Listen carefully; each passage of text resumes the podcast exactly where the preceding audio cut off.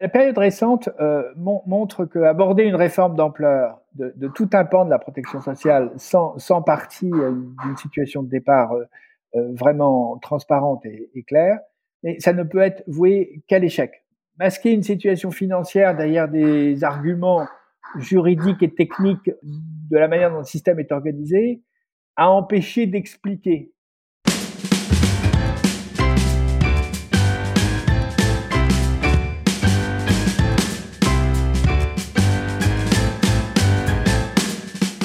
Bienvenue sur le podcast Superception avec Christophe Lacnit.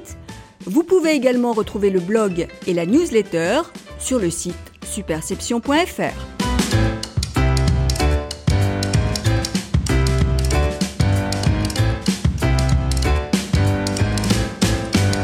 Bonjour, je suis ravi de vous retrouver pour ce nouvel épisode du podcast Superception. Aujourd'hui, mon invité est Jean-Pascal Beaufray, ancien directeur général des impôts et désormais associé d'un fonds d'investissement. Jean-Pascal et moi, nous sommes connus au sein du groupe Alcatel où nous avons travaillé ensemble à la fin des années 90 et au début des années 2000 et ne nous sommes pas perdus de vue depuis lors. Nous traitons dans cet épisode d'un sujet brûlant, la réforme des retraites, sous un angle singulier par rapport à la recension qui en est faite par les médias. Nous focalisons en effet notre propos sur la communication financière trompeuse du gouvernement, sur la situation réelle du système des retraites français. Ce thème donne lieu à un échange et partant à un épisode particulièrement long, car le dossier est complexe et requiert donc une pédagogie précise dont Jean-Pascal s'acquitte avec son brio habituel. Dans ce cadre, il commente notamment son parcours, les facteurs qui déterminent l'équation financière de notre système de retraite, les méthodes légales utilisées par l'État pour cacher le déficit du dit système, les insuffisances du débat public à ce sujet, l'impact des rythmes de croissance de la démographie et de l'économie sur le financement des retraites, les mesures qu'il aurait fallu prendre pour réduire le déficit dans ce domaine et les risques encourus si rien n'est fait à l'avenir, la situation des autres pays européens à cet égard et la démondialisation en cours.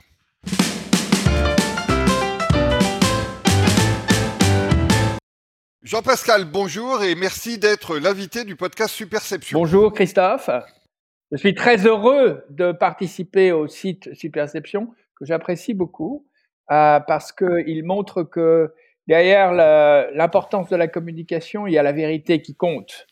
Et euh, même les, les méthodes de communication d'aujourd'hui ne dispensent pas d'être extrêmement scrupuleux sur ce que l'on dit. Eh ben écoute, je suis ravi de, t'accueillir à mon micro. Alors, on va commencer. On a on a un sujet très riche à traiter sur euh, la, communication financière de l'État euh, relative aux retraites. Donc, on va être euh, relativement rapide sur ton parcours et on va commencer celui-ci directement par les 20 années que tu as passées au service de l'État. Qu'est-ce qui t'a donné envie de, de t'engager dans cette carrière après avoir fait HEC et l'ENA? Je pense que dans les années 60 où, j'avais des, choix d'orientation à faire, il me semblait que l'État en France était une sorte d'armature très solide, de, de absolument nécessaire pour euh, améliorer le, fonctionnement de la société, pour améliorer le, bien-être des, citoyens. Euh, et, et, ça a évolué. Et je dois dire que ça a évolué. Et j'ai vu au cours de ma carrière euh, au service de l'État que le, rôle de l'État a décru euh, manifestement euh, dans, dans, la société et que s'il ne fait pas très attention à être extrêmement efficace dans tout ce qu'il fait, et dans le rapport entre le, les services qu'il produit et leurs coûts pour les citoyens, il peut très très vite être marginalisé. Mais à l'époque, c'était pas du tout le cas, et donc c'était très intéressant pour moi d'apprendre euh, à participer, de servir d'une certaine manière euh, au, bien-être collectif qui me paraissait euh, bien plus intéressant que euh, la poursuite de, projets individuels ou de, projets strictement dirigés par, par les, gains monétaires. Tu as occupé donc des postes importants, Jean-Pascal, dans ce domaine. Tu as été à l'inspection des finances, tu as été conseiller technique de Laurent Fabius à l'industrie et à Matignon, tu as été à la direction du Trésor, tu as été directeur général des impôts. Quelle est, le, quelle est le, la mission qui t'a le plus marqué?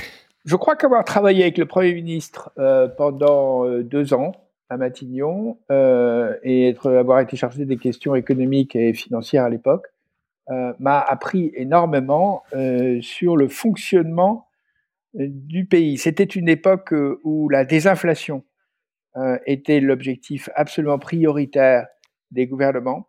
Et la manière de le faire, la manière d'y arriver, parce que c'est quelque chose qui a été fait dans les années 83, 84, 85, la manière de le faire a été absolument passionnante.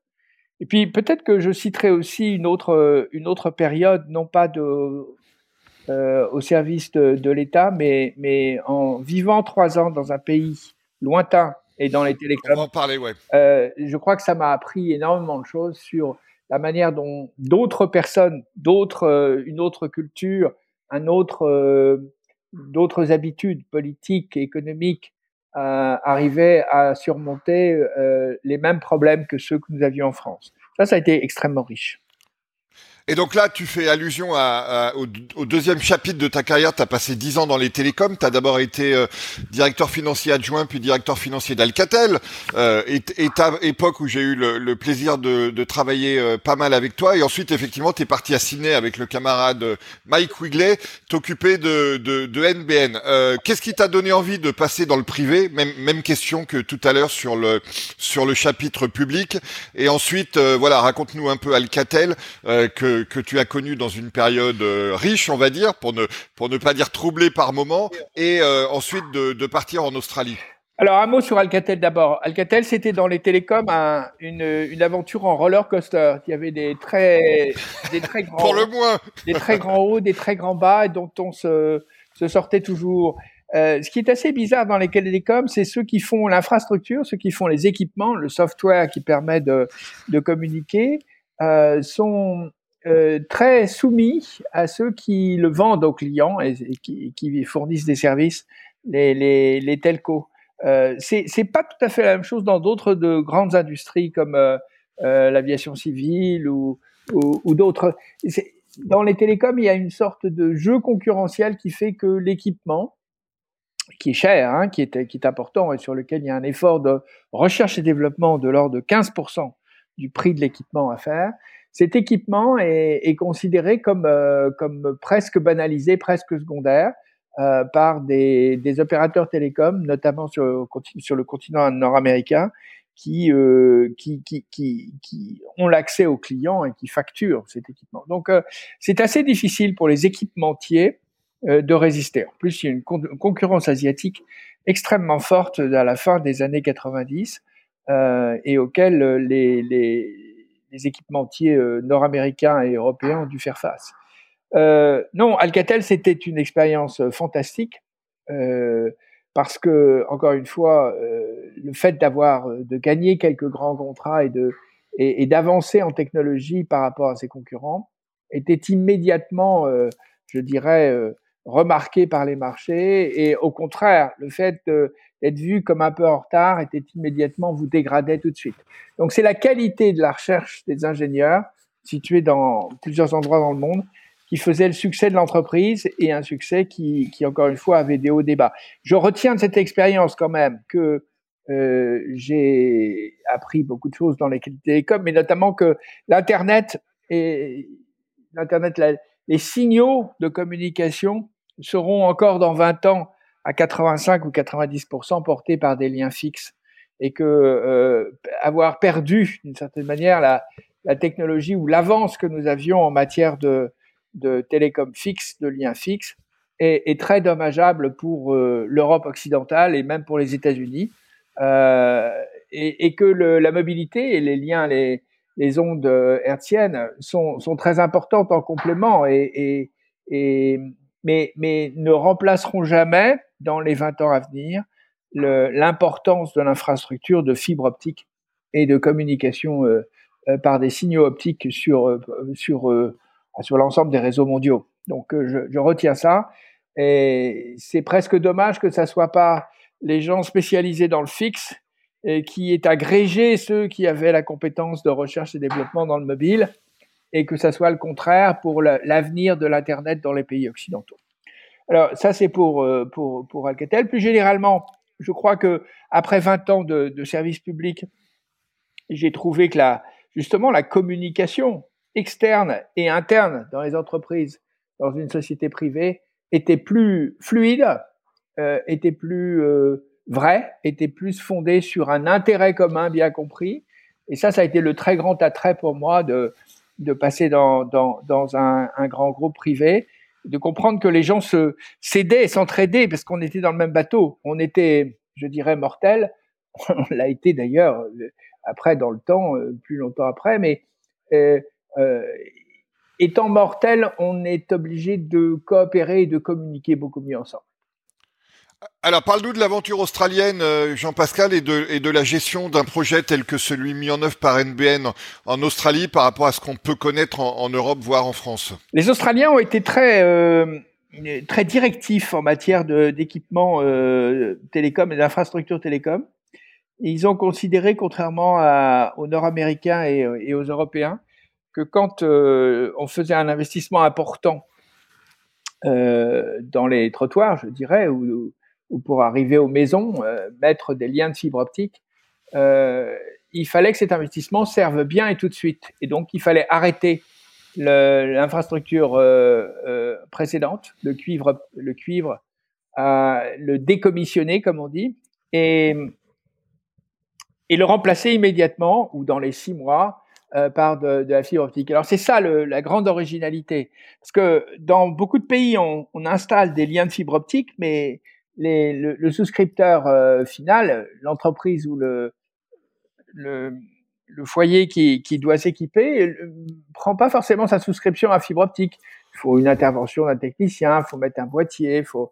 Il y a deux trois choses à faire qui en fait le, le, le dissuade de, de s'équiper tout de suite. Et c'est pour ça que le taux de souscription effectif à des services de très haut débit par la fibre optique est en fait très inférieur en Europe parce qu'il est dans des pays comme euh, euh, l'Australie ou comme des pays asiatiques comme le Japon ou, la Corée où le, débat de la fibre optique n'existe plus quand, quand, elle est quelque part. évidemment, on est obligé de, de, souscrire. Mais alors pour ça, il fallait inventer un nouveau modèle, un modèle d'opérateur public de gros qui ouvre extraordinairement la concurrence à ces bornes qui ne, revend donc du trafic qu'à des opérateurs télécoms et pas directement à des particuliers.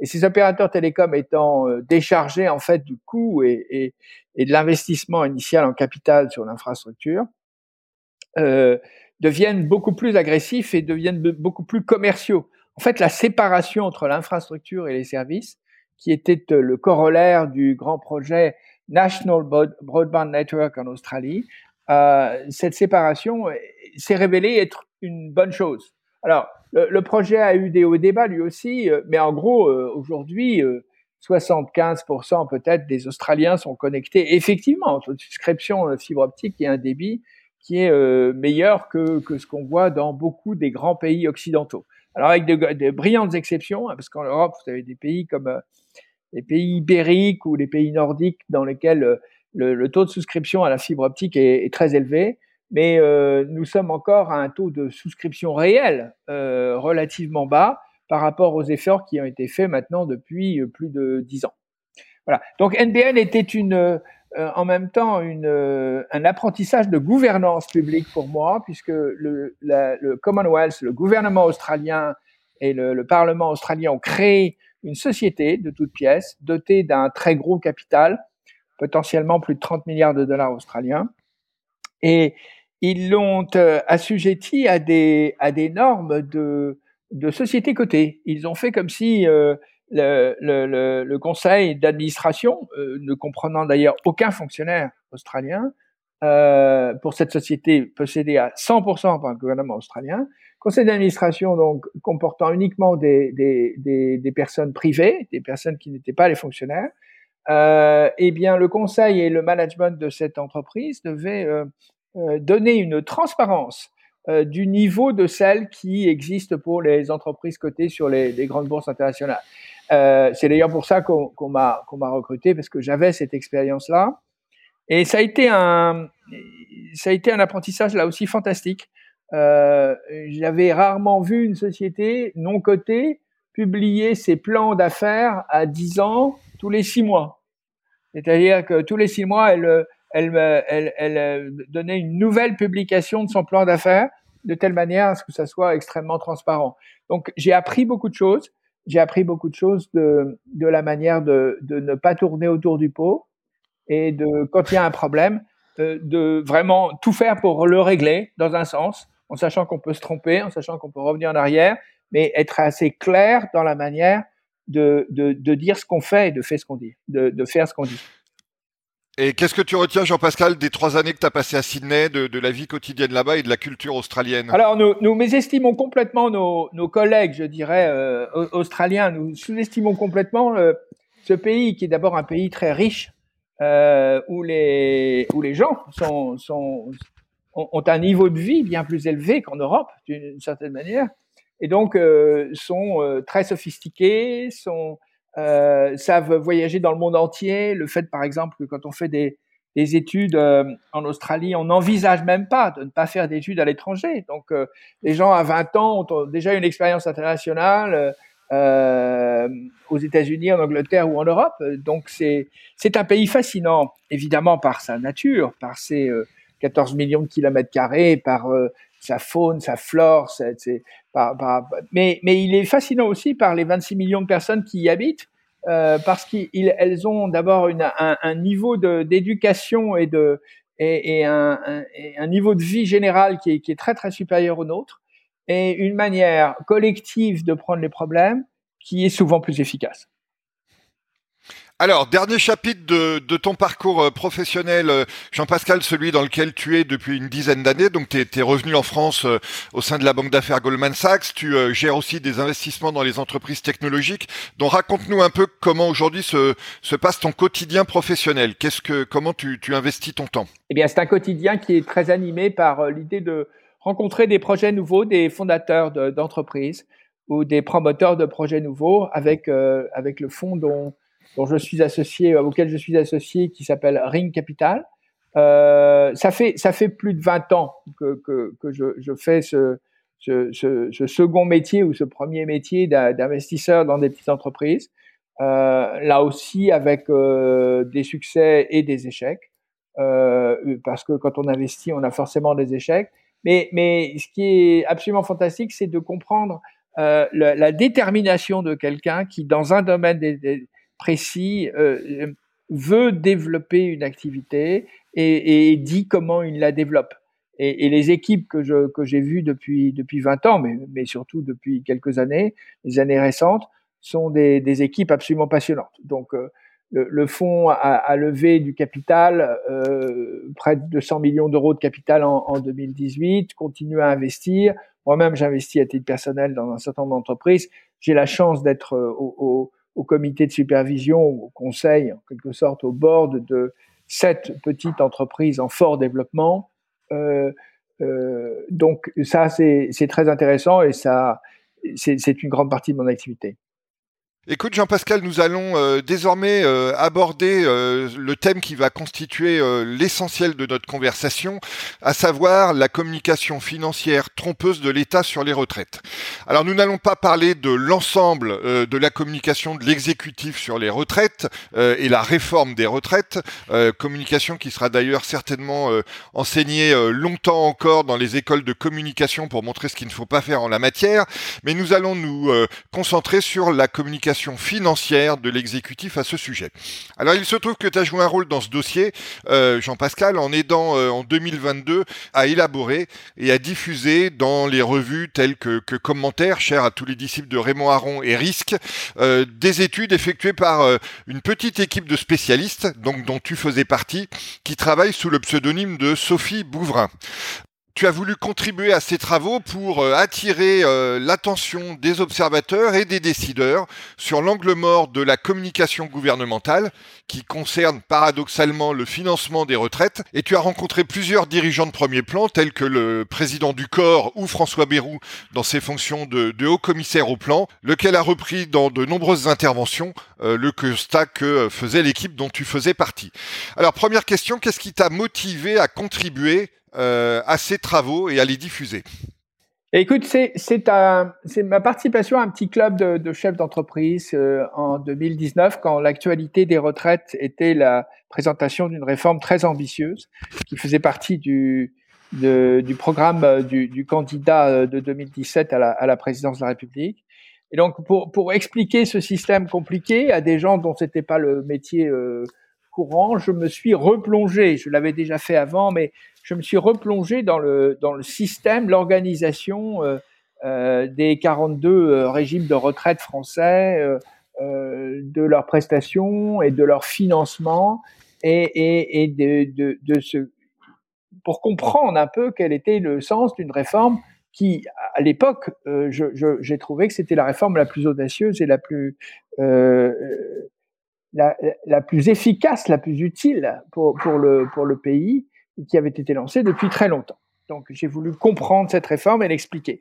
Et alors, euh, là, euh, euh, j'ai découvert tout de même que la, la communication qu'on faisait sur les retraites, depuis très longtemps d'ailleurs, c'était pas le, c'était pas uniquement en 2019 ou dans les années récentes 2022-2023. Cette communication sur le, les retraites est, euh, euh, n'est pas exacte. Euh, c'est purement purement simplement le cas. En prenant en substance très très simplement, les retraites, euh, ça fait 14% du, du PIB français, un peu moins d'ailleurs, mais c'est donc 345 milliards. C'est une partie euh, c'est une partie très importante de nos dépenses publiques. Et chaque année, il y a un rapport officiel qui est fait par un organisme qui a été créé au début des années 2000, qui s'appelle le Conseil d'orientation des retraites. Cet organisme regroupe euh, des parlementaires, des syndicats, des administrations, et chaque année il fait un rapport sur la retraite. Il ne fait pas d'ailleurs que ce rapport-là, il fait d'autres rapports, il fait des études, il publie des études sur la retraite. Mais chaque année, il fait un bilan de l'année précédente. Il, le, sort en juin, en général, ce rapport sur l'année euh, N-1. Et il dit en gros chaque année, très simplement, que la situation d'aujourd'hui est à peu près équilibrée. Ça va, on finance correctement nos, retraites. Il n'y a pas de déficit. En gros, il y a un solde à peu près équilibré. Mais que, bien entendu, pour demain, le vieillissement de la population et une croissance euh, plus faible que prévu pourrait, et je dis bien en conditionnel, pourrait générer des déficits demain. Donc il faut peut-être prendre en, euh, des, mesures à l'avance et longtemps à l'avance, parce que les retraites, c'est un très gros paquebot. C'est-à-dire que quand on décide quelque chose aujourd'hui, ça commence à avoir des effets dans trois ans et dans deux ans ou dans trois ans, et, et ça n'aura un plein effet que dans cinq ou dix ans. Et donc, euh, à ce moment-là, le, le, le, Conseil d'orientation des retraites fait des, des, des hypothèses et donne des scénarios possibles sur la manière dont les retraites vont évoluer en France. Et ces scénarios, évidemment, doivent être plus ou moins coordonnés avec ceux du gouvernement, l'évolution économique et, fiscale et financière que le gouvernement prévoit. Euh, mais alors là, donc on se bat beaucoup sur les hypothèses employées pour prévenir l'avenir. Mais ce qui est inexact dans ces rapports, c'est que la situation de base dont on parle, qu'on décrit aujourd'hui, elle, elle est en fait fortement déséquilibrée alors qu'on la présente comme en équilibre. Et euh, considérant, regardant ça, je me suis dit, mais comment est-ce possible qu'un organisme officiel ou que des, publications officielles disent euh, euh, dormez bien dans l'immédiat, braves gens, les retraites, ça va, ça ne crée pas de, déficit important, c'est pas un déficit. Mais évidemment, demain, ça le sera à cause du vieillissement de la population. Euh, alors, comment, comment est-ce possible que, qu'on efface ainsi le, poids sur les déficits français des, des retraites? Ben, C'est assez simple parce que euh, les retraites sont financées en gros par, euh, par trois, trois types de ressources des cotisations, des impôts, euh, qui pour une large partie d'ailleurs se substituent à des cotisations, et puis des subventions. Et alors, ce que le corps fait, c'est qu'il efface des besoins de financement tous les régimes déficitaires, tous ceux qui sont subventionnés, tous ceux qui reçoivent des subventions, euh, ils considèrent que les subventions sont des cotisations normales. Alors évidemment, il n'y a pas de déficit après subvention, mais sauf qu'il y a un déficit avant subvention, et ce déficit est de plusieurs natures, il peut venir de, de différentes raisons dans différents régimes, mais euh, quelque part, la méthode de présentation consistant à dire que des concours publics euh, équilibre les régimes et donc que le système des retraites est équilibré, euh, ben ça ne peut pas aller. C'est pas une c'est pas un message qui est correct. En fait, le système nécessite que des concours publics l'alimentent pour être équilibré. Alors, euh, Jean-Pascal, je te propose que, avant de rentrer dans, les détails, on fasse un, petit rappel, euh, un peu un peu didactique ou pédagogique des, différents facteurs qui déterminent l'équation financière de notre système de retraite.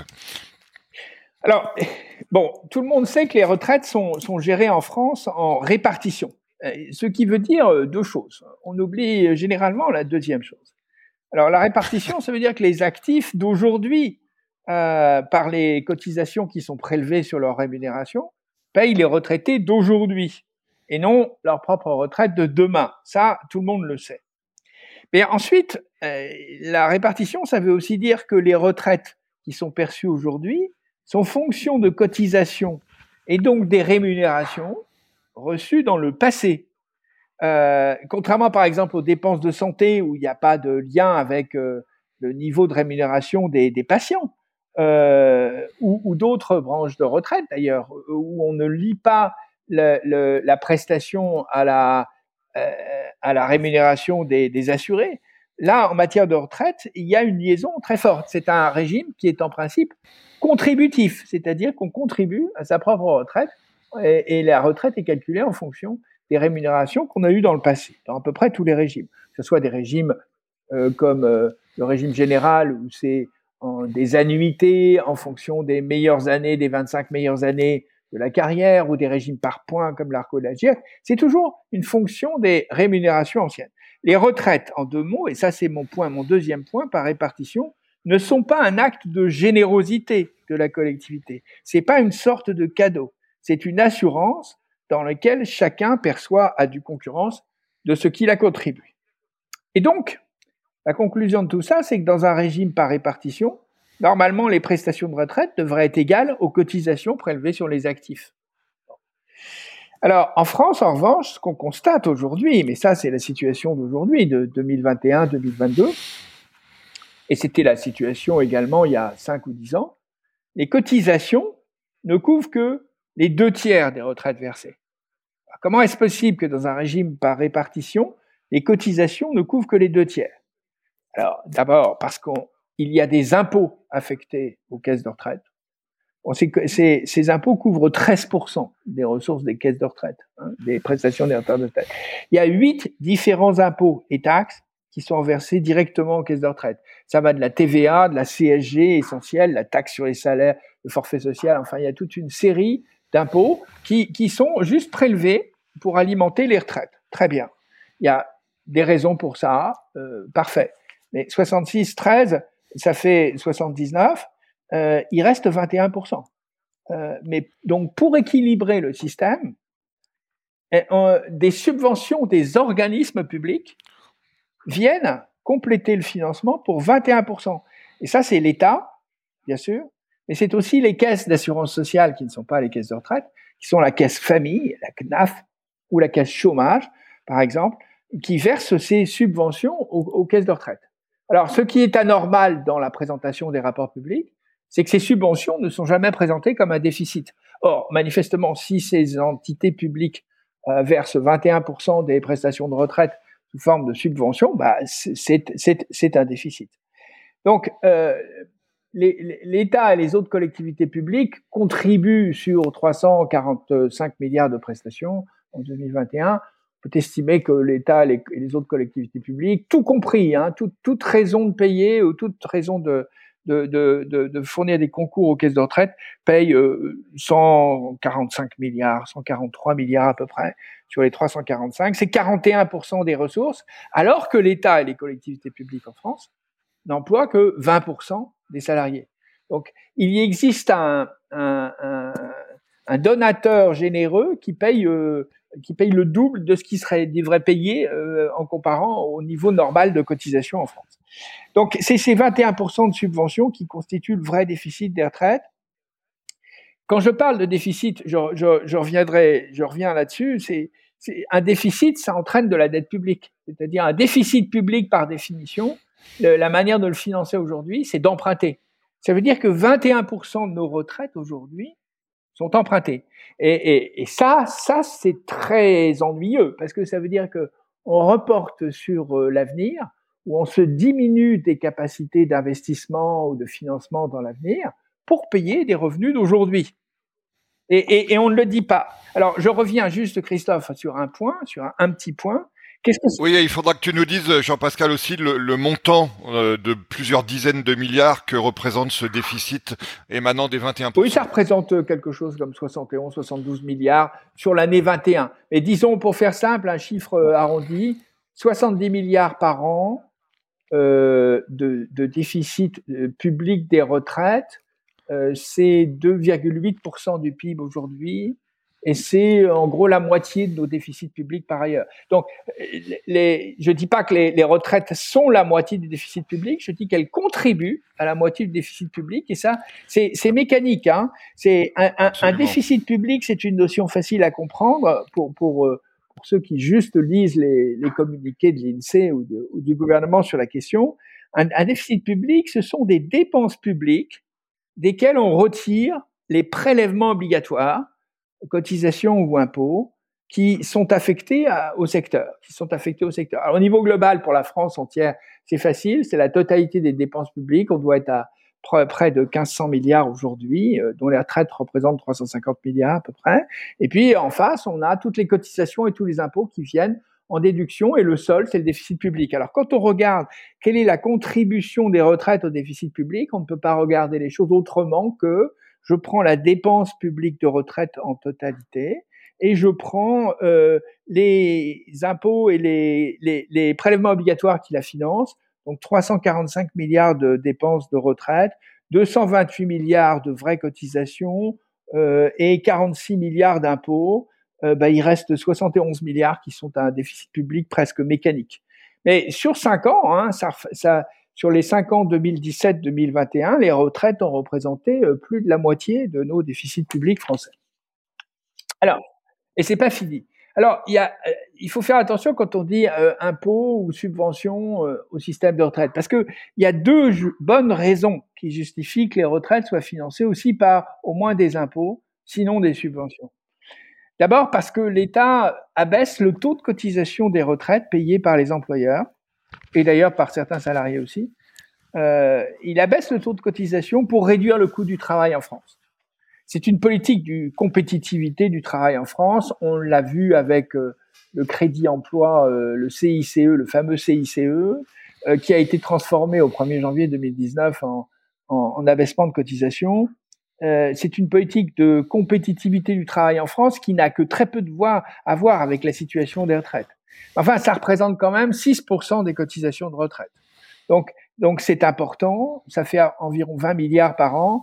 Et à travers le système, en ayant euh, abaissé le, le, niveau des cotisations retraite, l'État a compensé, en quelque sorte, aux caisses de retraite, l'abaissement, l'exonération qu'il attribuait aux, aux, aux, assurés.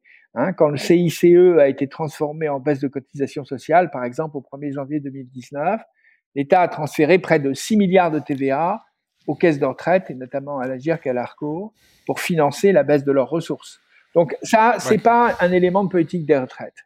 Ensuite, il y a une deuxième raison qui fait qu'il est assez normal d'avoir des impôts ou des subventions finançant les retraites, c'est que la nation a décidé au fil du temps que le système de retraite devait être non seulement une assurance, mais aussi un vecteur de la solidarité entre générations et au sein de chaque génération.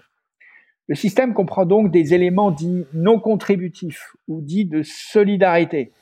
Alors, il y en a six, on va pas les, les, les détailler tous, mais quand même, pour se faire une idée, il y a des minima de pension. Bon, il y a des suppléments de retraite qui sont donnés aux parents qui ont élevé, qui ont eu ou élevé des enfants, euh, et notamment pour ceux qui ont eu trois enfants ça représente des sommes tout à fait considérables. Il y a des droits à la retraite qui sont ajoutés pour ceux qui n'ont pas pu cotiser pendant les années dans lesquelles ils ne travaillaient pas ou les périodes dans lesquelles ils ne travaillaient pas du fait du chômage ou de la maladie, du fait aussi de leur reconversion, du fait de leur formation. C'est un troisième sujet de solidarité. Il y a enfin des professions pour lesquelles on a envisagé des départs anticipés avant l'âge légal pour ceux qui ont une activité jugée pénible ou jugé difficile. C'est par exemple tout ce qu'on appelle les professions actives dans la fonction publique, les policiers, les pompiers, c'est évidemment les militaires qui, qui, qui, partent très tôt en retraite, et c'est toute une série de gens, d'ailleurs pas si nombreuses que ça, mais, mais, mais qui, qui, qui partent de manière anticipée. Euh, et, et, de même, euh, les retraites euh, sont euh, plus, enfin, plus précoces pour ceux qui ont commencé plus tôt, euh, avant 20 ans, à travailler. C'est ce qu'on appelle les carrières longues. Alors, tout ce dispositif a un coût, hein, n'est-ce pas? Mais ce coût n'est pas très bien suivi au plan financier. Les caisses de retraite ne comptabilisent pas, ne publient pas en tout cas dans leurs comptes le coût exact des dépenses qu'elles font au titre de la solidarité et que l'État devrait normalement leur rembourser. Enfin, on les estime quand même assez précisément et il y a un organisme public qui s'appelle l'adresse qui fait des études très détaillées très intéressante en termes sociaux, qui euh, régulièrement réestime les dépenses de, de, dites de solidarité et les a estimées à environ 18% du montant total des retraites, soit environ 61 milliards. Ce, ce qui reste très important, hein, ça reste très très important parce que 61 milliards, c'est pour donner une idée, un ordre de grandeur, c'est plus que l'ensemble des aides sociales aux, aux ménages défavorisés en France. En France, on a un système de d'aide qui fait d'ailleurs qu'on est parmi les pays où il y a le moins de pauvreté euh, en, Europe euh, et dans le monde. Hein. Euh, c'est par exemple le RSA, c'est par exemple les aides au logement, c'est ce qu'on appelle les minima sociaux, c'est l'aide aux adultes handicapés, c'est un, tout un, certain nombre d'aides dites sociales de ce type. Mais la somme de toutes ces aides en France représente moins que la solidarité dans les retraites. Et, l'autre, l'autre point, c'est que non seulement c'est important, mais c'est très étendu. C'est-à-dire que des, des, avantages de solidarité valent pour énormément de retraités. Ce que, ce que l'étude périodique qui est, qui est publiée sur cette question dit, c'est que 94% des retraités bénéficient d'au moins un dispositif de solidarité. Donc la solidarité est très largement distribuée. Bon. Donc, vous voyez, tu vois, c'est un peu flou d'une part, enfin c'est quand même euh, étudié, c'est très important en montant, 61 milliards sur 345, et c'est euh, très répandu. Donc euh, la question de savoir si le Parlement ne doit pas revoir péri périodiquement toutes ces aides et, voir comment elles s'adaptent aux, aux, nécessités du futur et si elles visent les populations les plus, les, les, plus dignes de, de, de ces aides, est une question importante, mais avec un énorme effet d'hystérésis, parce qu'une fois qu'on a décidé qu'un système s'appliquait, ben, il s'applique pour les gens qui rentrent en retraite et on, leur retire très très difficilement le bénéfice de quelque chose qui leur a été accordé. Enfin, on voit quand même qu'avec 6% de d'exonération de euh, d'impôts compensés par l'État et mettons 18% des dépenses de retraite en solidarité, ben 18 et 6 ça fait 24. Euh, il y a 34% d'impôts et de subventions dans le système de retraite, le, le compte n'y est pas. Hein. Il, existe un déficit. C'est-à-dire que l'État donne beaucoup, beaucoup plus que l'ensemble des choses qu'il compense. Il donne 34% des retraites et, et, et, il, il, y aurait matière à donner jusqu'à 24%. Voilà.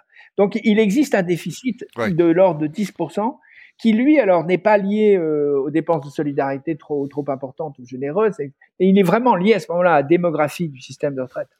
10% ça fait 35 milliards, euh, environ 35 milliards. Là, c'est véritablement la démographie, c'est-à-dire le déficit des régimes pour lequel d'ores et déjà le nombre de cotisants est totalement insuffisant pour assurer le volume des retraites. Alors, il y a quatre catégories de régimes comme ça. Il y a celui des fonctionnaires de l'État, il y a celui des fonctionnaires des collectivités locales et des hôpitaux. Il y a neuf régimes spéciaux d'entreprises publiques euh, qui sont connus, la RATP, la SNCF, les mines, les marins. Il y a neuf ré régimes de, de, de, ce type. Euh, c'est essentiellement dans les transports, l'énergie. Hein. J'avais pas cité les industries électriques et gazières, mais c'est important, c'est ouais. très important aussi. Et puis il y a les régimes de l'agriculture qui sont aussi en très fort déficit démographique, qui sont largement compensés par le régime général pour les salariés, mais qui pour les exploitants agricoles sont, euh, sont financés sur, euh, sur, sur des taxes en fait. Hein. C'est les impôts qui payent le déficit de, des régimes d'exploitants de, agricoles. Alors, il ne s'agit pas du tout de stigmatiser ces régimes où les gens qui, qui sont les actifs qui, qui, cotisent quand même un petit peu, euh, et, et, ou bien les retraités. Il ne s'agit pas du tout de stigmatiser les régimes de fonctionnaires, d'agents publics ou d'agriculteurs. Ils sont victimes d'un déséquilibre démographique. Et à la limite que l'État dise je suis garant de ce déficit et je paye pour ça, euh, c'est normal. La condition qu'ils disent combien ils payent. Et, c'est là où le bas blesse d'une certaine manière. C'est que on ne dit pas combien ça coûte euh, exactement de, couvrir le déficit de ces régimes en déficit euh, démographique. Combien ça coûte en dette publique chaque année et on n'alloue pas véritablement des dépenses qui sont inéluctables et qui vont perdurer euh, au bon endroit. On ne le fait pas. Alors, par ailleurs, on peut contester le fait que 61 milliards de dépenses de solidarité soit le bon niveau. Euh, y a, ça, c'est le Parlement qui décide, c'est la nation qui décide si la solidarité doit s'exercer euh, à travers les retraites à ce niveau-là. La seule chose qu'on peut dire et que, qu'en tant qu'observateur, moi je dis, c'est que s'il y a solidarité, il faut que ce soit payé par l'impôt. Il ne faut pas que ça soit payé par la dette. Et, et ce que je constate, c'est que euh, dans les 61 milliards de dépenses de solidarité, euh, euh, il y en a qu'une partie modeste, moins que la moitié, 27 milliards environ, euh, qui sont payés par, par de l'impôt. Le reste, ben, c'est payé par les subventions et donc de la dette publique. Et on paye la solidarité d'aujourd'hui avec la dette publique. Euh, tu vois, on retrouve bien ces 70 milliards. D'un côté, il y a 35 milliards de déficit des régimes qui sont en démographie très défavorable ou défavorable. Et puis de l'autre côté, il y a le fait qu'on ne paye pas par des impôts toute la solidarité et qu'on on, on, on, finance la solidarité par la dette. Au regard des, des chiffres donc de, du poids financier des, des retraites aujourd'hui, la réforme en cours d'adoption, qui est, qui, qui est indispensable, hein, c'est, elle est effectivement importante qui vise à passer de 62 à 64 ans l'âge minimum de départ et d'accélérer l'augmentation de la durée de cotisation. Euh, cette réforme qui est importante, et notamment en termes de taux d'emploi et taux d'emploi des personnes les plus, les plus seniors, euh, cette réforme, elle est financièrement modeste. Elle, elle, est fondée déjà sur des hypothèses à l'horizon 2030 qui sont très optimistes. Euh, elle suppose qu'il y ait 1% de croissance de la productivité en France chaque année. Elle suppose que le chômage à terme soit de 4,5%. Euh, mais elle, prévoit seulement d'effacer euh, le supplément de déficit prévisible et, et de pas du tout s'attaquer aux, besoins de financement actuels. Hein. Donc, euh, le supplément de déficit prévisible, il est de l'ordre de, de, 13 milliards. Il y a des compensations. Bref, c'est une réforme qui porte pour environ 10 milliards. D'ailleurs, c'est inutile de se battre à un milliard près parce que la précision de ce qu'on sait sur 2030 est très très très inférieur euh, à ça. ça. peut varier de 4 à 5 milliards dans tous les sens. Donc cette réforme, elle, est très modeste, elle ne permettra pas de, de redresser les, les, comptes effectifs de la retraite et il faudra revenir sur ce problème. Alors, par rapport à toute cette explication euh, dont euh, je te sais euh, Jean-Pascal, ce que le, le, constat que tu fais euh, pour, pour passer à la forme de, de la communication euh, des, des, institutions publiques à ce sujet et non plus sur le sur le fond du dossier comme on était dans dans ton propos, c'est que personne dans ces institutions, que ce soit le gouvernement, le corps, le Conseil d'orientation des retraites, l'INSEE, le ministère des Finances, le Parlement, la Cour des comptes, les syndicats, personne ne veut dire la vérité à l'opinion. Et donc du coup, comment euh, tu as tu as réalisé et quand tu as réalisé cet euh, état de fait? Alors, d'abord, j'ai été surpris de comprendre que les régimes de retraite, et les régimes notamment de la fonction publique, étaient équilibrés par des contributions très importantes des employeurs de fonctionnaires. Qui sont les employeurs de fonctionnaires? C'est l'État, c'est aussi les établissements publics de l'État, par exemple les universités, par exemple le CNRS, euh, par exemple les établissements publics locaux d'éducation qui sont, les écoles tout simplement dans lesquelles des fonctionnaires sont détachés. Et puis c'est aussi les collectivités locales, les mairies, les départements, les régions et les hôpitaux.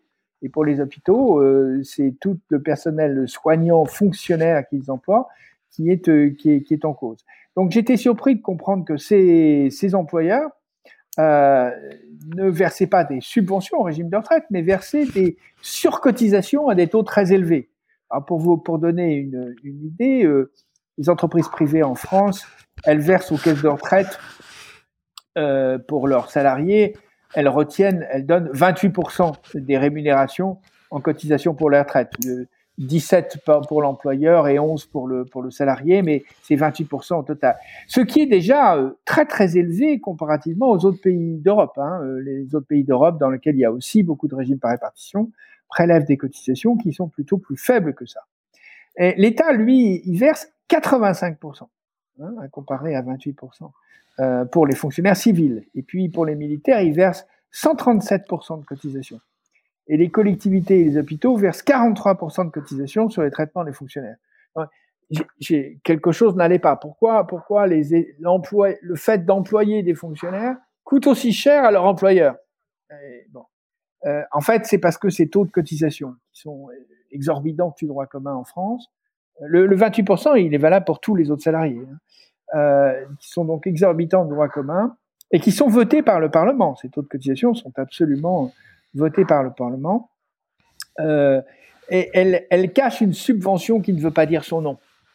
Euh, comme on ne distingue pas dans la cotisation ce qui est une cotisation normale de ce qui est une subvention, on connaît jamais le montant de la subvention et l'ampleur des besoins de financement des, régimes de fonctionnaires. Alors, en recalculant ça sur la masse salariale de, de ces employeurs, on trouve assez facilement, hein, les statistiques permettent de le faire, que la surcotisation ou la subvention, c'est-à-dire juste la partie au-delà de la cotisation normale des autres employeurs en France, représente environ 46 milliards, ce qui n'est pas une petite somme, à la charge de l'État et des autres employeurs, des autres employeurs publics. Ensuite, je me suis demandé, mais comment ces, des déficits de cette importance euh, n'apparaissent jamais dans les comptes de la nation au titre des administrations sociales pour les retraites? Parce que vous savez que dans le déficit public ou dans les comptes publics, il y a les APUC, les administrations publiques centrales. En fait, c'est l'État avec ses opérateurs. Et puis, il y a des administrations sociales. Et puis, il y a des administrations locales. Et normalement, l'INSEE donne, euh, donne les comptes de, de, chacune de ces trois composantes du secteur public non marchand français. Euh, et alors, j'ai compris que l'INSEE utilisait une méthode qui est d'ailleurs permise au plan international, euh, mais selon laquelle un employeur qui organise lui-même un régime de prestations sociales, hein, c'est le cas de l'État, parce que l'État paye directement les retraites de ses fonctionnaires, il ne passe pas par une caisse de retraite séparée pour les régimes de ses fonctionnaires à lui. Eh bien, un employeur qui fait ça peut transformer les retraites qu'il paye ou les prestations qu'il paye en ce qu'on appelle une cotisation imputée fictive qui ne change pas ses comptes, son déficit, mais qui transforme les prestations qu'il donne en une rémunération aux actifs cotisants. C'est-à-dire, c'est un supplément de cotisation payé euh, euh, sur les rémunérations des, des, actifs existants. En fait, l'État, dans ses comptes, ce qui se passe, c'est qu'il augmente le coût des fonctionnaires actifs, alors qu'en en réalité, il paye des ex-fonctionnaires retraités. Donc, non seulement les dépenses de retraite sont scindées entre les caisses de retraite, les administrations sociales d'une part et l'État, et donc on ne voit jamais apparaître un compte de retraite global. Mais encore, dans les comptes de l'État, elles apparaissent comme un supplément de coût de la fonction publique et non comme une subvention en retraite. Alors ça, c'est intéressant pour, euh, pour toi, Christophe, sur le site de Superception, parce que c'est vrai que c'est possible de le faire. Je veux dire, c'est légal de le faire. Et puis le Parlement euh, l'autorise, le vote chaque année. Mais il y a justement une... Quand, quand, quand les, éléments euh, autorisés ou légaux permettent de travestir une situation, euh, on est typiquement dans le cas de la superception. Euh, encore une fois, on ne peut pas dire que les méthodes utilisées soient illégales, donc elles ne sont pas en réalité un mensonge. Euh, elles sont d'ailleurs validées par le vote du Parlement et conformes aux conventions de comptabilité nationale, mais on peut certainement dire qu'elles sont complètement inadaptées à décrire une situation réelle de l'ensemble d'une branche de notre protection sociale qui représente euh, quand même, euh, je le disais tout à l'heure, près de 14% des dépenses publiques françaises. Alors Jean-Pascal, si je résume, du coup, on a un écart entre euh, réalité de la situation économique et communication financière du gouvernement euh, qui est considérable euh, en raison de l'imbrication des financements entre l'État et les caisses retraites que tu viens d'expliquer et qui représente une complexité probablement sans équivalent. cet écart concerne environ 70 milliards de déficit public bah, qui ne sont pas alloués aux, aux retraites alors qu'ils devraient être qu'ils devraient l'être. ils financent des régimes de retraite d'agents publics, exploitants agricoles lourdement déficitaires, mais aussi les, dépenses de solidarité pour les régimes de salariés privés et publics. Euh, tout ce dont euh, tu viens euh, de nous parler en, détail et, très clairement. Et pourtant, le, paradoxe et donc le, sujet de notre conversation, Jean-Pascal, c'est que l'ensemble du débat public se déroule comme si le déficit actuel grosso modo n'existait pas et que seule l'augmentation du déficit des autres régimes, donc les 10 milliards d'euros en 2030 dont tu parlais tout à l'heure, euh, comptait. Donc comment tu expliques ce, triste phénomène? Écoute, Christophe, comme je viens de le dire, pour la situation actuelle, les institutions publiques se réfugient derrière des apparences légales. Les apparences légales, c'est qu'il n'y a pas de caisse séparée des retraites des fonctionnaires de l'État. Et il y a un traitement des retraites des régimes de fonctionnaires comme des suppléments de rémunération de la fonction publique pour l'État, ce qui conduit à enfouir le déficit des retraites dans les comptes de l'État, euh, où, ça pèse environ 50 euh, milliards d'euros par an, hein, et, et, ça pèse 18 milliards dans le compte des administrations sociales. Euh, mais surtout le, les 70. Voilà, et, et surtout le débat public ne se focalise que sur la situation future sur des projections à moyen et long terme qui dépendent d'hypothèses de croissance, de productivité et démographie toujours discutables. Donc on est face à une situation où le débat sur le futur cache celui sur le présent. Alors pourquoi ça et, pourquoi les institutions publiques ne, ne, ne, donnent ce message qui, n'est pas exact? À mon avis, parce que la barre est, trop haute et depuis trop longtemps c'est pas récent, hein, c'est pas nouveau. C'est depuis très longtemps que ce système est organisé comme ça. Euh, et, sortir d'un système où la barre est si haute. La barre est très haute parce que ça voudrait dire que le, le simple recul de l'âge légal de départ en retraite ne suffira pas à redresser véritablement euh, les, les, comptes de la protection sociale vieillesse en France. Donc, il faudra envisager d'autres méthodes. Et parmi les autres méthodes, il y a euh, dire aux gens que les pensions de retraite sont restent un, restent peut-être trop trop trop élevées en France. Alors elles ne restent pas élevées pour pour euh, pas mal de gens, euh, mais en moyenne, globalement, elles restent trop élevées et qu'il faut peut-être envisager année après année de, de les désindexer. Alors ce discours-là est un discours très très difficile à passer à l'égard des 17 millions de retraités français qui sont aussi de, des, électeurs euh, très assidus. Donc, donc, le message est difficile à, à, transformer, probablement à cause du fait que la barre ou le discours qu'il faudrait tenir. Euh, oui, la marche est haute. La marche est très haute, et surtout, cette marche, on ne l'a pas franchie depuis très longtemps.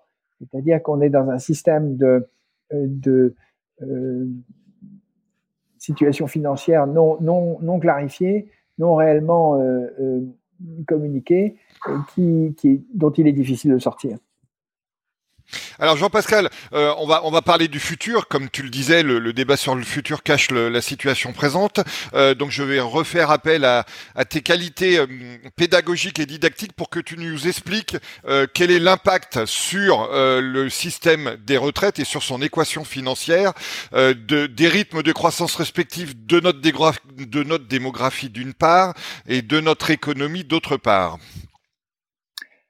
Bon, alors, les, systèmes de retraite sont relativement prévisibles. Hein. Il, y a, trois facteurs essentiels. La productivité de, l'économie et donc le niveau de croissance, euh, avec le niveau de chômage euh, qui, compte beaucoup, et, la démographie. Alors, le sujet serait, très facile si nous avions des perspectives de croissance euh, importantes, élevées en France. Si nous revenions aux 2 ou 3% de croissance qu'on a connu dans, dans, euh, au siècle dernier, euh, ce, serait, ce serait extrêmement simple parce que cette croissance, elle génère de la richesse et cette richesse, elle, elle supporte en quelque sorte l'accroissement du nombre de retraités et, le maintien d'ailleurs de leur, leur pouvoir d'achat. Ça, c'est idéal. Mais c'est pas le cas. Euh, la, sur le, sur le premier facteur, la productivité de l'économie, les projections qui ont été établies par la, la réforme qui est en cours de discussion, euh, qui vient d'être votée par le Parlement, euh, les projections qui sont établies d'ailleurs par le corps ont toujours été trop optimistes. Elles le restent. Euh, c'est fondé sur un, des gains de productivité de 1% par an, alors que depuis trois ans, dans des conditions qu'on a du mal euh, à comprendre totalement, euh, on, est, à environ 0%, voire, à une productivité négative. Et, elles sont établies aussi sur un niveau de plein emploi en 2030, 4,5% de taux de chômage, euh, qui, si mes souvenirs sont bons, n'a jamais été atteint depuis 60 ans. Euh, à l'inverse, la, la, la, réforme est, est, fondée aussi sur une progression de l'espérance de vie, comme par le passé. Et là, les démographes euh, assurent très sérieusement que, que c'est trop optimiste. Par exemple, Hervé Lebras a écrit une, des contributions récentes en disant le corps se trompe encore, euh, l'espérance de vie ne va pas croître dans le futur comme elle a cru par le passé. Mais au global, ce qu'on peut dire, c'est que la dégradation des comptes de retraite euh, à l'horizon 2030 pour le futur, donc, va être supérieure à celle qui a été projetée à l'appui de, de, la réforme examinée par le Parlement actuel. Alors en revanche, la réforme examinée par le Parlement actuel, elle ne prend pas en compte dans cette équation financière les bénéfices économiques, et il y en aura, euh, du fait, par exemple, d'un taux d'emploi des, personnes entre 60 et et 65 ans beaucoup plus élevés. Et ça, c'est très significatif. on est aussi en train de parler de quelques milliards.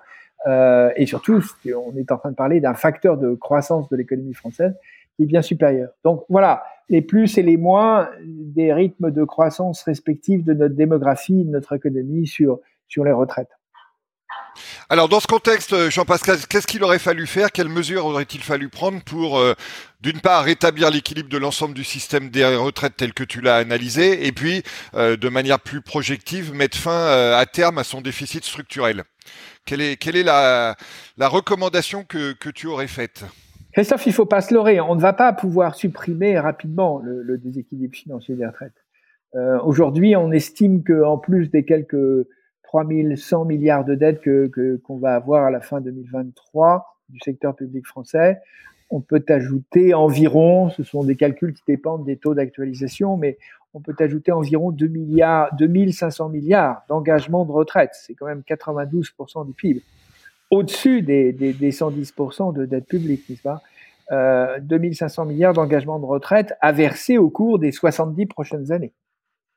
Euh, et ça, c'est pour les retraités du régime des fonctionnaires de l'État.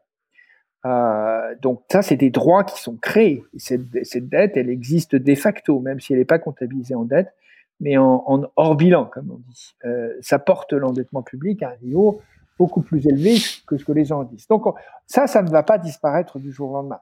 Mais si on voulait réduire, en tout cas, et donc réduire, ça veut dire non pas réduire pour faire plaisir en termes de déficit public, c'est réduire pour se donner des marges de manœuvre en termes de finances publiques sur d'autres choses.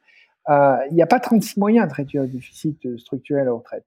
On peut soit augmenter les cotisations ou, les impôts qui financent ces prestations, mais on est déjà les, champions, euh, toutes catégories euh, des prélèvements obligatoires au sein des pays développés. On peut aussi augmenter la durée de vie active, et c'est ce qu'on fait, c'est ce qu'on essaye de faire, et donc la durée des cotisations.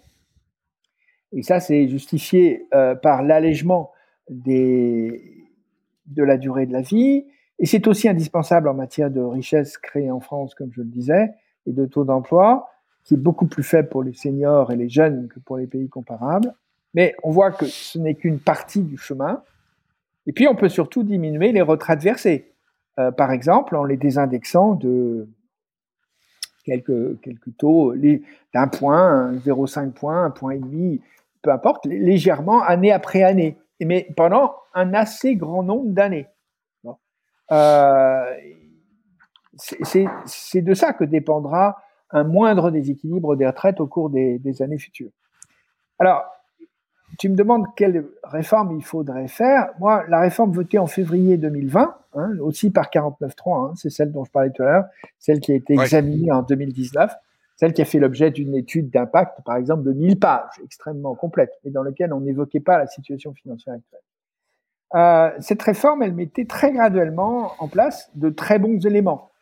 elle, elle, transformait d'abord les régimes que, qui sont des régimes qu'on appelle à prestation définie en régime à cotisation définie. Alors, juste un petit mot, c'est, ça paraît très technique, mais euh, un régime à prestation définie, comme le régime général de base des salariés privés français ou les régimes de fonctionnaires, c'est un régime sur lequel on s'engage sur un montant précis de, retraite qui est fonction des salaires, des rémunérations qui ont été euh, celles du, de l'assuré, du, futur retraité, euh, dans sa vie professionnelle. Là, c'est prestation définie. Donc le montant, il est fixé. Tandis que dans un régime à cotisation définie, grâce à l'attribution de points ou avec des systèmes virtuels, comme il y a dans les, pays du Nord, euh, les prestations versées dépendent du niveau des cotisations payées. Euh, et, parce que le, niveau des cotisations payées, c'est des points acquis euh, et c'est pas des rémunérations antérieures. Donc la valeur du point pour le futur peut varier. Mais les gens disent mais je ne suis pas certain donc de savoir quelles sont euh, quelles vont être mes retraites. Mais comment peut-on être certain de la situation dans 5 ans ou dans 10 ans d'une économie euh, euh comme celle de la France on, ne peut pas.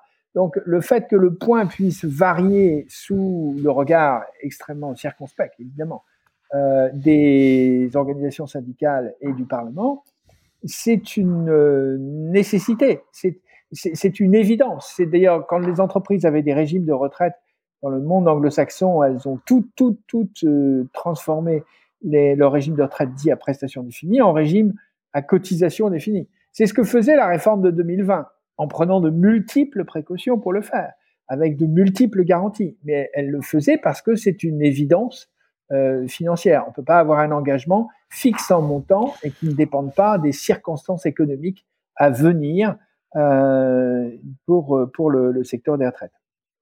Et puis la réforme 2020 faisait autre chose.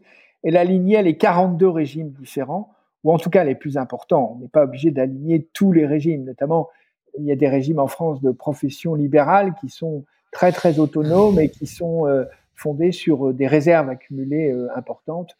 Et dans qui ne sont pas déficitaires d'ailleurs. Et qui sont excédentaires. C'est les seuls qui sont excédentaires. Clairement excédentaires. Absolument. Parmi les cinq ou six grandes catégories de régimes en France, il n'y a qu'une seule catégorie de régime qui soit excédentaire celle des, des, des, professions libérales et celle des indépendants euh, euh régimes complémentaires. Bon. Euh, donc les 42 régimes différents, en, tout cas les plus importants, la réforme les alignait sur des principes uniques, en demandant notamment aux jeunes générations, hein, nées après 85, jeunes, c'est-à-dire des gens qui, qui, qui un peu plus de 40 ans aujourd'hui, de rentrer dans le régime général plutôt que de continuer, pour l'avenir, pas pour le passé, pour l'avenir, plutôt que de continuer à cotiser un régime spécial. Ça, c'était, euh, c'était, je dirais, relativement juste. Euh, c'est, beaucoup, beaucoup plus contestable de dire qu'il y a une, que, que, seuls les nouveaux entrants, c'est-à-dire les, les, jeunes de 20 ans, euh, euh, ne, ne, ne rentreront pas dans les régimes spéciaux ou dans les régimes de fonction publique qui sont, qui sont aujourd'hui en, en, déséquilibre démographique. Et la, réforme ne fixait pas non plus un âge minimal de départ, mais un âge pivot.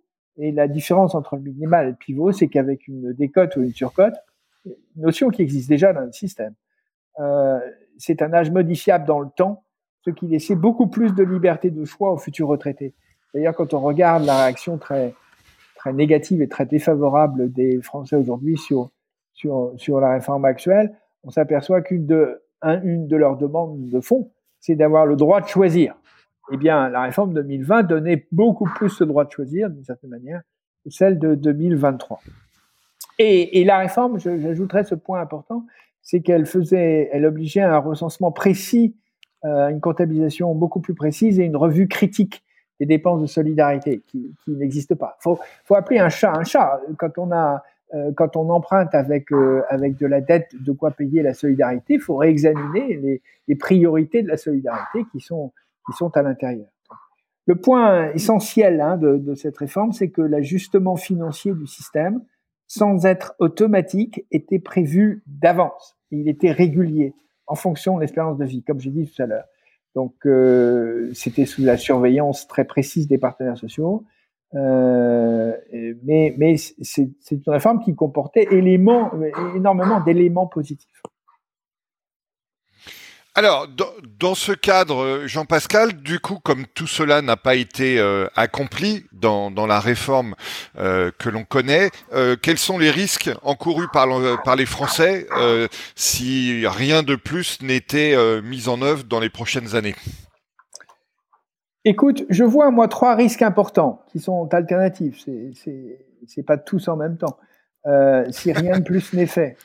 Euh, le, premier risque, c'est celui de la crédibilité financière. Euh, on voit que, compte tenu du poids des retraites, nos, déficits structurels sont durablement bloqués euh, aux environs de 3% du PIB. Alors, c'était un principe depuis plus de 20 ans, depuis 25 ans, la limite haute pour, pour l'Europe, avec beaucoup d'atténuation et beaucoup de chemin pour, pour, pour aller vers là mais notamment avec euh, l'insistance sur euh, la nécessité de baisser les déficits structurels. Or là, nous sommes pleinement dans un déficit de finances publiques structurel, et à 3% du PIB, et créé par les retraites. Donc les observateurs attentifs de la dette française et de la, France peuvent, nous, juger euh, beaucoup, beaucoup plus mal que, par le passé, nous dégrader, avec une conséquence en termes d'augmentation des taux d'intérêt payés sur la dette publique, et l'Europe peut nous remettre éventuellement un jour, euh, à partir de 2024, en procédure de, déficit excessif. On l'a été, on était très fiers et à juste titre d'en sortir. Euh, mais les nouveaux critères mis en œuvre pour 2024 pour le, par l'Union européenne vont pas être très différents des anciens. Le, chemin pour y arriver va être différent, mais les nouveaux critères vont pas être différents. Et donc, nous, risquons ça. Donc, le premier risque, c'est celui de la crédibilité financière le deuxième risque, il est beaucoup plus fort encore. Il, est, il est, nos dépenses publiques vont rester contraintes par les retraites. Euh, il nous faudrait réduire beaucoup plus d'autres dépenses publiques, et le gouvernement aujourd'hui fait un exercice de revue des dépenses publiques. Il nous faudrait les réduire beaucoup plus, euh, alors que les impératifs de la transition énergétique, de l'éducation et de la défense, où on a quand même le sentiment d'avoir accumulé des retards, ces, impératifs nous obligeraient à dépenser beaucoup plus. Euh, ça peut aller très vite. Hein. Regardons ce qui s'est passé au Royaume-Uni euh, quand le gouvernement, moins endetté qu'en France, a voulu relancer un programme important de, dépenses euh, publiques et d'exonération fiscale. le, marché l'a tout de suite sanctionné. Alors, nous ne risquons pas la même chose, loin de là, mais nous serons contraints en matière d'évolution de nos dépenses publiques alors que nous avons des priorités euh, importantes qui, apparaissent et qui méritent d'être traitées. Euh, et puis alors le troisième risque, c'est alternatif, donc c'est un risque d'être obligé de lever beaucoup plus d'impôts et de remonter substantiellement les taux de TVA, de, la CSG ou de l'impôt sur le revenu, avec un impact qui est tout euh, à chaque fois très restrictif hein, sur le pouvoir d'achat et l'activité. Les impôts, c'est un empêchement de fonctionner. Euh, alors pas euh, pas si c'est l'argent est bien employé, parce que les services publics euh, sont absolument indispensables aussi, mais quand même, quand on, est au niveau d'impôt où on est, il sera assez difficile de, de, de, faciliter. Beaucoup de, personnes aujourd'hui s'expriment, des économistes, des hommes politiques, disent que nous sommes, nous, nous, allons devoir augmenter notre, nos taux d'imposition, lever plus d'impôts. Euh, c'est quelque chose qui euh, réduira la croissance française. Euh, oui, voilà. sachant qu'on est déjà à un niveau record, comme tu le disais. Et que un relèvement de la fiscalité sur les revenus ou les patrimoines élevés, euh, c'est pas ça qui va apporter un, un redressement durable et significatif. C'est forcément marginal. Voilà, voilà mes, les risques que je vois, hein, euh, Christophe. Alors, dans, dans, ce cadre, Jean-Pascal, il faut, il faut qu'on s'interroge un peu sur les, responsabilités. Euh, tu te souviens certainement qu'en 99, euh, Lionel Jospin avait eu une formule fameuse quand il essayait d'expliquer et de, défendre son gouvernement sur l'affaire des paillotes en Corse. Il avait dit c'est pas une affaire d'État, c'est une affaire de l'État. Subtile nuance que euh, je vais reprendre du coup pour notre affaire en disant que ce n'est peut-être pas un mensonge d'État, mais que c'est un mensonge de l'État. Et ce, dans l'écosystème euh, qui, alimente et qui, euh, préserve ce mensonge. Évidemment, le corps occupe une place tout à fait importante à cet égard. Donc, comment tu expliques le rôle du corps et l'incapacité du corps à dire la vérité et à établir des constats aussi précis et justes que celui que tu nous exposes depuis le début de notre conversation? Christophe, moi j'emploierais pas le mot de mensonge. Les personnes qui parlent du sujet n'ont pas du tout l'impression de mentir. Elles ont l'impression simplement de protéger une situation difficile derrière des règles euh, qui sont légales et qui sont votées par le Parlement. Donc, je n'emploierai pas le mot de mensonge. En revanche, j'emploierai le, le, mot de message trompeur. Là, là où c'est très non, c'est subtil. Oui, oui, parce que quand on veut euh, proposer au Parlement une première réforme en 2019, une deuxième réforme en 2023, euh, on est on est obligé de dire la vérité aux Français. Et, et on est obligé de dire que les retraites coûtent euh, beaucoup trop cher en France et, et, et, contribuent à nos déficits publics, alors que dire qu'elles sont excédentaires aujourd'hui, là, c'est un message trompeur le constat du corps. Mais ouais, donc c'est bien un mensonge, Jean-Pascal. C'est même pas un mensonge par omission, c'est pire que ça. Par exemple, le président du corps a été interrogé par euh, les députés euh, lors de cette réforme en janvier dernier. Il a répété devant les députés que les retraites étaient équilibrées aujourd'hui, mais il a dit euh, c'est équilibré parce que on me demande de présenter le, le, compte des retraites comme je le présente, et c'est le Parlement et le gouvernement qui me demandent de le présenter comme ça. Euh, donc, en, réalité, c'est le système qui est organisé comme ça. On peut dire que c'est le système qui ment. Mais, mais oui, tu, tu, vas dans mon sens, oui. Le système qui ment. Mais personne dans le système n'a l'impression de mentir lui-même. Euh, tout, tout, le monde, tout le monde pense qu'il respecte complètement la manière dont on présente les choses. Ce qu'il faudrait, c'est changer la manière de présenter les choses. C'est que si les retraites sont importantes, alors il faut faire un compte dans le, les comptes de, de, la nation, les comptes publics, avec toutes les retraites et avec leur véritable impact. Et donc, l'équipe les, les, là avec lesquelles en 2022 on avait, travaillé, elle avait mis dans, dans ses publications qu'elle suggérait que l'INSEE et la Cour des comptes soient chargés d'une mission euh, rapide. Euh, c'est pas difficile à faire. Hein, euh, dire quelle est la contribution des retraites obligatoires en France au déficit public et la, la vraie contribution. Et, et indépendamment des questions de taux de cotisation de l'État, des questions de traitement en cotisation imputée fictive des retraites des fonctionnaires, etc., etc. Donc ça, ça, ça serait utile, franchement. Euh, et donc au-delà du corps, ce qui est en cause, c'est c'est l'ensemble du système euh, qui n'arrive pas à euh, comment dirais-je communiquer quelque chose de pertinent pour dire aux Français le vrai message. Mais le vrai message qui en résulte, c'est de dire, bien entendu, il faut augmenter, bien entendu, il faut pour l'avenir augmenter la durée de cotisation, mais nous ne pourrons pas nécessairement payer le niveau des retraites, les retraites au niveau où les gens les attendent aujourd'hui. Et ça, c'est un message qui est effectivement difficile à, à passer.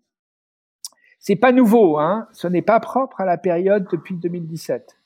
Euh, non, non, bien sûr mais ça inquiétera évidemment une part euh, très active de l'électorat. Euh, euh, et c'est plus facile de prétendre qu'on va régler le problème en augmentant l'âge de départ, ce qui est certainement légitime, mais loin de régler la, la, la, question. Alors, au-delà de notre petit débat sémantique sur le, sur le mensonge ou pas le mensonge, est-ce que tu observes oui, d'autres pardon, secteurs Pardon, pardon Christophe, je, je, je, je reviens sur ce, sur ce débat sémantique, comme tu l'appelles. Ce débat sémantique, il a quand même deux conséquences graves. Hein, il ne faut pas les mésestimer.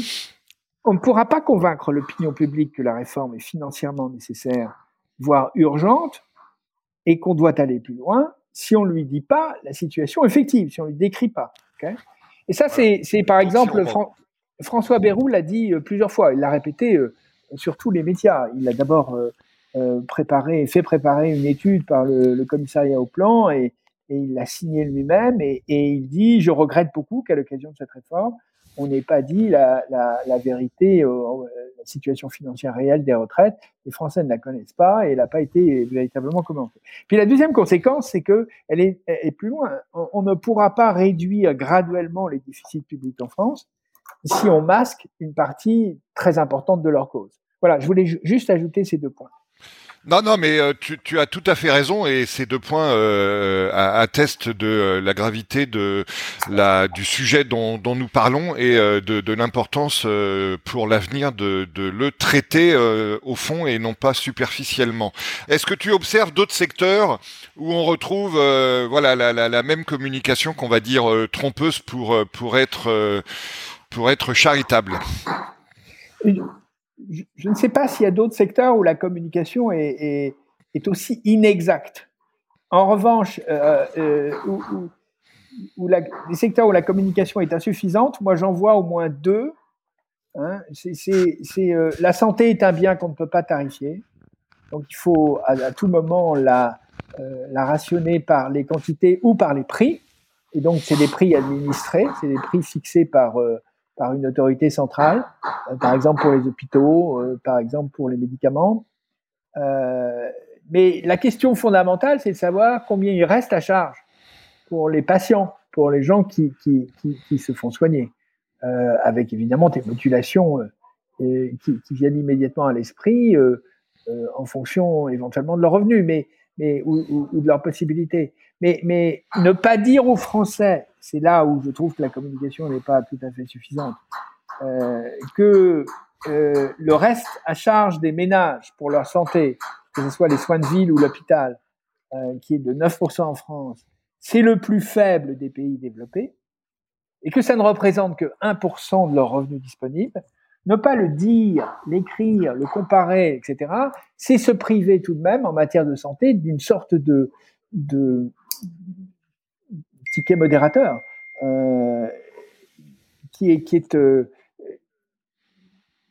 qui est indispensable. En tout cas, je pense qu'un un, grand pays a le droit de savoir qu'il paye moins cher la santé, qu'il reste à charge moins cher dans ses propres budgets de ménage que euh, les autres pays d'à côté et que ça représente quelque chose de relativement très modeste dans l'ensemble de son revenu. C'est pas correctement expliqué. Ensuite, je pense que sur un autre sujet, pour la politique du logement, nous dépensons beaucoup plus que des pays comparables euh, en Europe pour une efficacité faible, puisque on vit euh, en permanence, euh, en tout cas l'impression d'avoir une crise du logement et de ne pas construire assez et de ne pas avoir de mobilité suffisante dans le logement et de ne pas avoir suffisamment de logements accessibles aux, gens, les, les, aux classes moyennes ou, aux personnes qui, ont, qui, ont, peu de revenus. Et ce n'est jamais expliqué publiquement. C'est-à-dire jamais le sujet n'est est, véritablement remis en chantier complètement, de la manière à dire ce que nous dépensons n'est pas efficace puisque nous n'obtenons pas un niveau de logement satisfaisant. Mais donc, ce n'est pas la même nature des choses que ce qui se passe sur les retraites. C'est plutôt euh, pourquoi la communication sur des sujets extrêmement importants euh, n'est pas complète. Et puis de toute façon, ces domaines sont beaucoup moins importants que les retraites. Euh, les retraites, c'est le principal problème de notre protection sociale, plus encore que la santé à mon avis, et de nos finances publiques. Hein, voilà. Donc, voilà mon, sentiment sur, sur les autres euh, domaines dans lesquels on pourrait accroître la, qualité de la communication. Alors Jean-Pascal, je te propose de sortir quelques instants du, contexte euh, franco-français pour euh, nous comparer à l'approche en matière de retraite d'autres pays européens. Comment comment se situe-t-on comment se situe-t-on pardon dans ce domaine? Je crois qu'il faut dire que partout en Europe, le vieillissement démographique pèse sur l'équilibre euh, du système de retraite, hein, du, financement du système de retraite. Euh, juste un chiffre qui me reste en mémoire, je pense que il y aura à peu près 30% d'ici à 2050 des habitants du continent européen qui auront plus de 65 ans, alors que la population va stagner dans le même temps. Euh, donc, l'Europe va continuer à avoir d'énormes problèmes pour financer ses retraites. Tous les pays de l'Union font face au même défi, celui du vieillissement de la population, qui est lié à l'augmentation de l'espérance de vie, au temps pendant lequel on perçoit une retraite, et puis à un faible taux de natalité aussi, parce qu'il y a l'autre partie, la, partie sur, euh, les jeunes qui payent. Ça veut dire moins de cotisants. Euh, mais la France est avec la Suède le pays où la population peut en théorie partir le plus tôt à la retraite. À l'opposé, on retrouve euh, plusieurs pays où l'âge légal est à déjà à 67 ans et le sera ou le sera bientôt.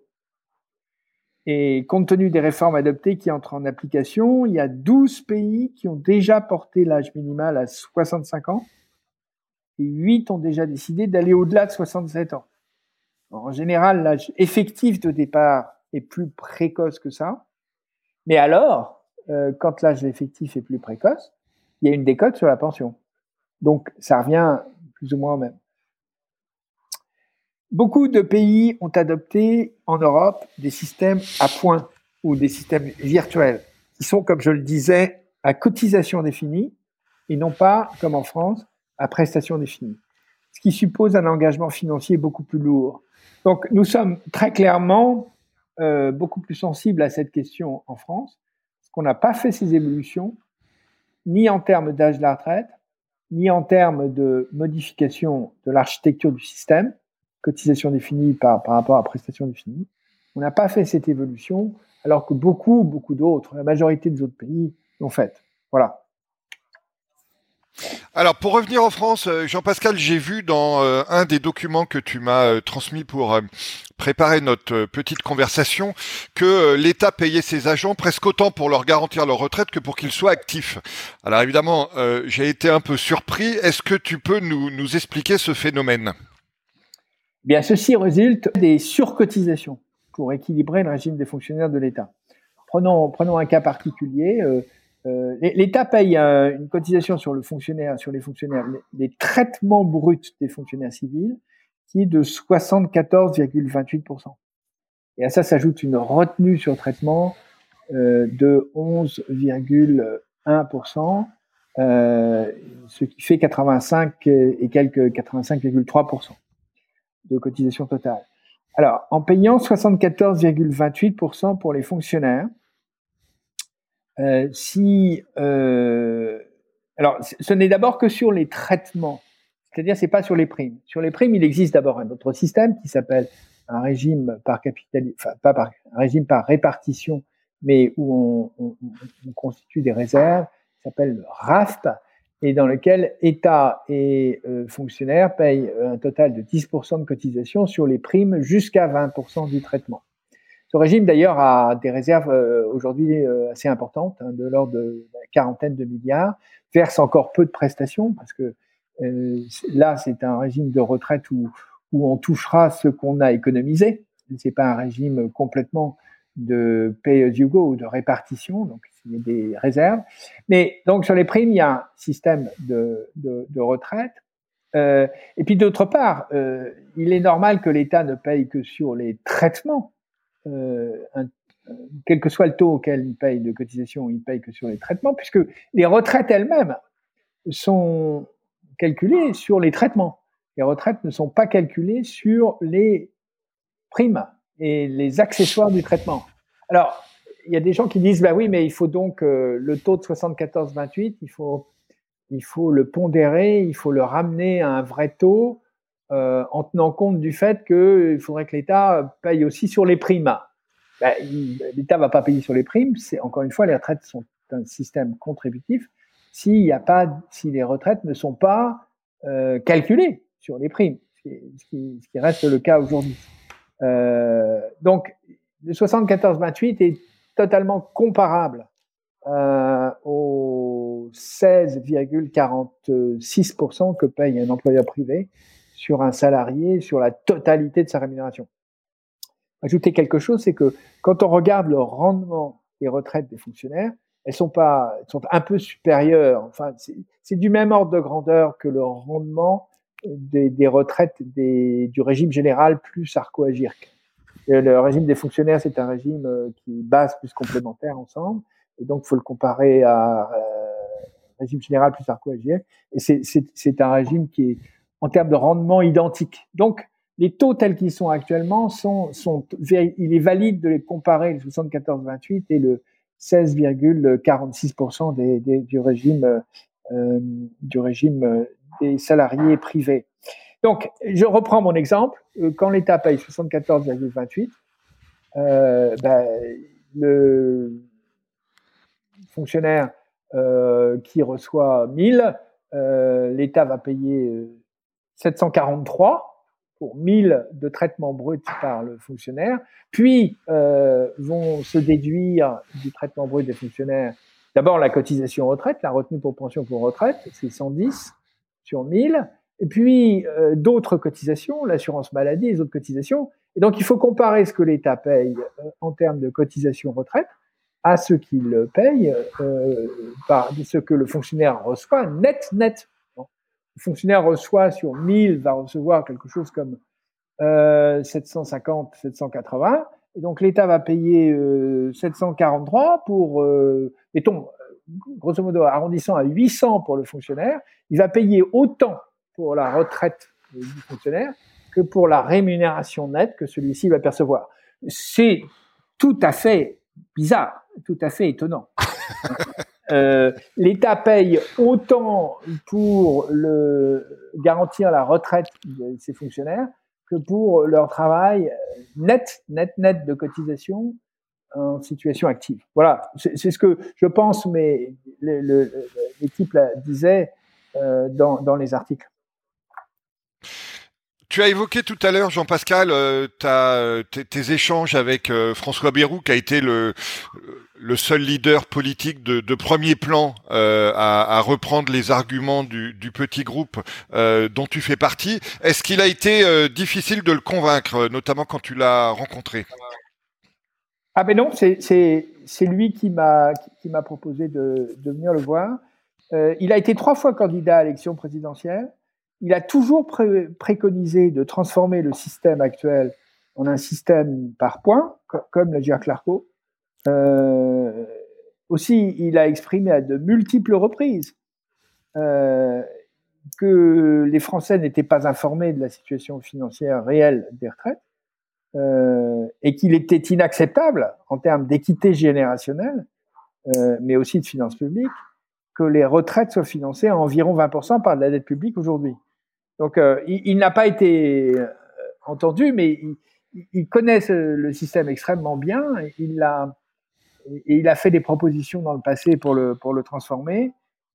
À mon avis, sa voix ne pourra pas rester sans réponse, hein, parce que au plan de l'évolution du système, la conviction de l'opinion publique, comme au plan de la, la, transparence des engagements financiers, la situation actuelle ne pourra pas durer éternellement. Alors du coup, euh, Jean-Pascal, on se rend bien compte en t'écoutant que la que la réforme qui vient d'être hum, adoptée euh, est, passée avec le 49.3 et, euh, et on va dire pour le moins suffisante et, euh, et timide. Euh, alors deux questions par rapport à ça en, une. Un, euh, est-ce que ça valait le coup de, de, mettre le pays sans dessus dessous pour euh, finalement ce qui représente euh, par rapport au vrai état du système une occasion manquée? Et deux, comment tu expliques l'incapacité de, de, de, nos dirigeants? Ça vaut aussi bien d'ailleurs pour la majorité relative que pour les oppositions à avoir le courage de dire une difficulté, une vérité difficile à entendre sur l'état de de notre pays aux citoyens de celui-ci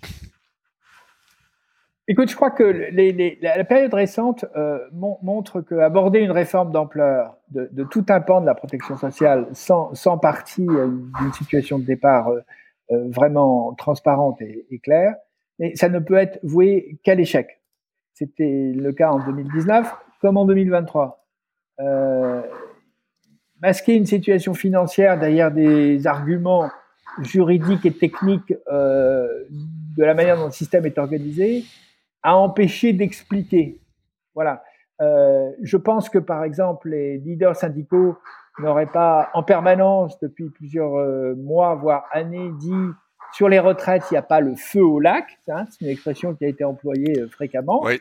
Si euh, on, on, on, mettait sur la table complètement le, le, le poids financier des retraites euh, bah, par rapport, ils sont réalistes. Ce sont des, gens qui, ont montré à, bien des moments dans l'histoire euh, financière et sociale récente du, pays que c'est tout à fait capable de choix euh, justes mais réalistes. Donc, et puis peut-être qu'une majorité de Français aurait continué à être très opposés à un recul de l'âge de la retraite, mais au moins une partie significative d'entre eux aurait accepté qu'on avait financièrement pas trop le choix. Euh, mais, pour ça, il fallait le dire. Donc, euh, euh il aurait été également indispensable de dire qu'un arbitrage pouvait demander aussi un certain effort sur plusieurs années aux retraités actuels. Peut-être que ça aurait pondéré, pondéré le projet de réforme. Alors, je ne suis pas du tout capable d'élaborer ce qu'il aurait véritablement fallu faire, mais je pense que la transparence va plus dans le bon sens que dans le mauvais sens. De même, euh, le principe par lequel la réforme de 2020 avait été introduite, c'est-à-dire une unification graduelle des régimes et une, un, un, mode de calcul pour l'avenir uniquement et pour les jeunes générations euh, unifiées, euh, ça, cet intérêt de cette réforme systémique, je pense qu'il était un atout pour une réforme des retraites et qu'il aurait fallu le reprendre. Écoute, euh, Jean-Pascal, on ne peut être que d'accord avec euh, avec ce constat. Euh, comme tu le sais, le podcast Superception se termine traditionnellement par une question d'actualité. dans ce cadre, et là pour sortir largement du, contexte national, j'ai envie de t'entendre sur l'évolution de la situation mondiale, qui passe notamment par par un phénomène qu'on voit de, de, démondialisation et aussi d'évolution du poids respectif des, des facteurs économiques et géopolitiques dans les rapports de force à cette échelle planétaire. Que, peux-tu nous dire à ce sujet? Écoute, je suis assez sensible au débat euh, récent que j'ai entendu. C'est c'est pas moi qui le dis, ce sont des économistes, ce sont des, commentateurs euh, illustres et, très compétents euh, qui, disent que depuis 25 ans, on a vécu un système dans lequel l'économie ou l'échange économique l'échange économique étant la meilleure antidote contre la guerre, l'échange économique a primé sur les décisions politiques et sur euh, le, repli sur soi, sur, euh, sur l'autonomisation de, plaques, de zones euh, du monde. On a l'impression que depuis la pandémie, euh, et surtout évidemment depuis le conflit en Ukraine, c'est de changer et, que des perspectives géopolitiques, la nécessité d'autonomisation de, petits ensembles ou de grands ensembles, l'Europe serait une, euh, c'est évidemment l'objectif, mais l'Europe est assez fragmentée encore, euh, que l'autonomisation de petits ensembles prime complètement sur euh, l'échange économique. Alors ça, c'est une, à mon avis, très mauvaise euh, situation. Il y a des effets tout à fait catastrophiques qu'a eu la globalisation. Ils ont été plus ou moins bien mesurés. Euh, il n'y a pas d'autorité politique internationale qui puisse euh, complètement les réduire ou les régler. Mais, mais l'inverse sera un surcoût tout à fait considérable et l'inverse sera plutôt synonyme d'hostilité et de conflit que la globalisation. Donc, ce, ce, cette perspective de déglobalisation et d'autonomisation de petits ensembles ou de grands ensembles, les États-Unis ont toujours été euh, tout à fait séparés, euh, cette perspective-là ne me paraît pas une bonne perspective pour nous euh, dans un contexte géopolitique très troublé. Écoute Jean-Pascal, c'est sur ce, constat et cette alerte que euh, nous allons euh, achever notre conversation à laquelle je te remercie mille fois d'avoir euh, participé pour éclairer notamment le débat sur notre système de retraite. Merci à toi Christophe et bon courage pour la suite de Superception. Merci d'avoir suivi cet épisode du podcast Superception. Vous pouvez également retrouver le blog et la newsletter sur le site superception.fr.